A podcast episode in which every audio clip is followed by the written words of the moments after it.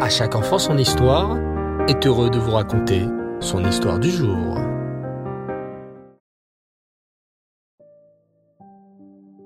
Bonsoir les enfants et Reftov. Comment allez-vous? Vous avez passé une belle journée? Bao Hashem. Alors, bienvenue ce soir dans la suite des épisodes de la vie de Rabbi Yosef Karo. Rabbi Yosef Karo n'a pas eu une vie facile. Très jeune, il a dû fuir avec ses parents l'Espagne, puis quelques années plus tard le Portugal. Ce n'est qu'arrivé en Égypte qu'il put passer quelques années paisibles à étudier dans la grande yeshiva établie à l'époque au Caire. Mais malheureusement, un triste événement vint perturber son étude. Un jour, alors qu'il était à la yeshiva en train d'expliquer aux étudiants un passage ardu de Gemara, un homme entra et lui dit Vite, vite, Yosef, rentre chez toi. Ton papa est malade et demande à te voir au plus vite. Yosef abandonna son étude et se pressa au chevet de son père. Il vit alors son père allongé dans un lit, le visage pâle. Oh Yosef, mon cher fils, je suis heureux de te voir. Malheureusement, je sens que mes jours touchent à leur fin. Je suis malade, et les nombreux voyages que nous avons dû faire pour fuir m'ont beaucoup affaibli. Je voudrais te dire combien je suis fier de toi. Je remercie Hachem d'avoir eu la chance d'avoir un fils qui m'a donné tant de satisfaction durant ces dures années. Qu'Hachem te garde et te protège, mon fils. À ces mots, le père de Yosef, Rabbi Ephraim, quitta ce monde. Pendant sept jours, Yosef fit le deuil de son père, les Shiva, comme la Torah le demande. Il savait que son père avait risqué sa vie pour que la Torah continue à briller malgré les épreuves et les mauvais décrets qui pesaient sur les Juifs à cette époque. Il était déterminé, maintenant plus que jamais, à continuer la volonté de son père de grandir et d'illuminer le monde par la Torah. Mais ce ne fut pas simple pour Yosef. En effet, lorsque finit la semaine de deuil, il voulut reprendre son étude à la yeshiva. Mais le directeur l'appela et lui dit Je suis désolé, Yosef, mais nous ne pourrons pas continuer à t'accepter à la yeshiva sans le paiement. Et oui, en effet, c'était le père de Yosef qui payait chaque mois une somme à la yeshiva afin que son fils puisse y étudier. Et maintenant que son père n'est plus là, Yosef n'avait plus les moyens de payer la yeshiva. J'ai une idée. Je peux aussi aller étudier seul à la synagogue, à la choule, pensa Yosef. C'est ainsi qu'il quitta la yeshiva. Tous les jours, il allait donc à la choule, qui était vide la journée, et assis sur un banc seul, il se plongeait dans l'étude. Ceci dura un petit moment, jusqu'à ce que Yosef réalisa que ça aussi. Il ne pouvait plus se le permettre. En effet, son père avait laissé des petites économies afin de subvenir à ses besoins.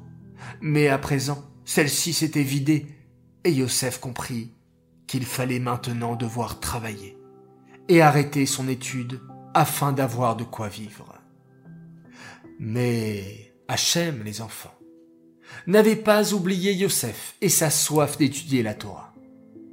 Alors que Yosef venait de prendre la décision d'arrêter son étude et de chercher un travail, il reçut une lettre qui lui était destinée. Il l'ouvrit et lut. Ah mon cher neveu Rabbi Yosef, j'ai été triste d'apprendre la mort de ton père, et je t'envoie toutes mes condoléances. Je t'envoie de l'argent afin que votre famille puisse vivre convenablement pendant un an. Mais mon plus grand vœu serait que tu viennes me rejoindre à Constantinople. Ici, j'ai ouvert une yeshiva où tu seras le bienvenu pour étudier la Torah de la part de ton oncle, Yitzhak. Merci Hachem. furent les mots que prononça Yosef en prenant connaissance de la lettre de son oncle. Bien sûr, il n'hésita pas une seconde et se rendit au port de la ville afin d'embarquer en bateau vers Constantinople et rejoindre son oncle qui lui donnait l'opportunité de continuer à étudier dans sa yeshiva. Que va-t-il se passer ensuite? Yosef restera-t-il à Constantinople? Eh bien, pour le savoir, je vous donne rendez-vous lundi prochain pour la suite de cette nouvelle série incroyable sur la vie de Rabbi Yosef Karo. Cette histoire est dédiée Lelo Nishmat, Yosef Tzvi ben Rav Simcha Bounem, la Shalom. J'aimerais souhaiter ce soir un très grand Mazal Tov pour notre poupée chérie, Edel El Grishi, qu'on aime à la folie, qui est une grande fan d'À chaque enfant son histoire. Beaucoup de santé, de joie et de bonheur continue d'être cette magnifique et adorable chassida du Rabbi. On est très fiers de toi, notre amour. Message de la part de papa, maman, Tzvi et Tania. Mazaltov, Mazaltov. J'aimerais également souhaiter un très très grand Mazaltov un autre très très très grand fan d'À enfant son histoire. Il a 12 ans. Alors vous me direz, 12 ans c'est un petit peu grand pour écouter les histoires. Eh bien non les enfants. Nous avons énormément d'enfants de 12 ans, de 13 ans, 14 ans, 15 ans, 20 ans, 40 ans, 60 ans, 80 ans qui écoutent nos histoires. Oui, il n'y a pas d'âge, car nous sommes tous des enfants. Nous avons tous une âme d'enfant, et cette âme d'enfant adore écouter les belles histoires de notre sadikim. Alors j'aimerais dédier cette histoire et souhaiter donc un grand Mazal Tov pour les 12 ans de Levi Tzak Bournik.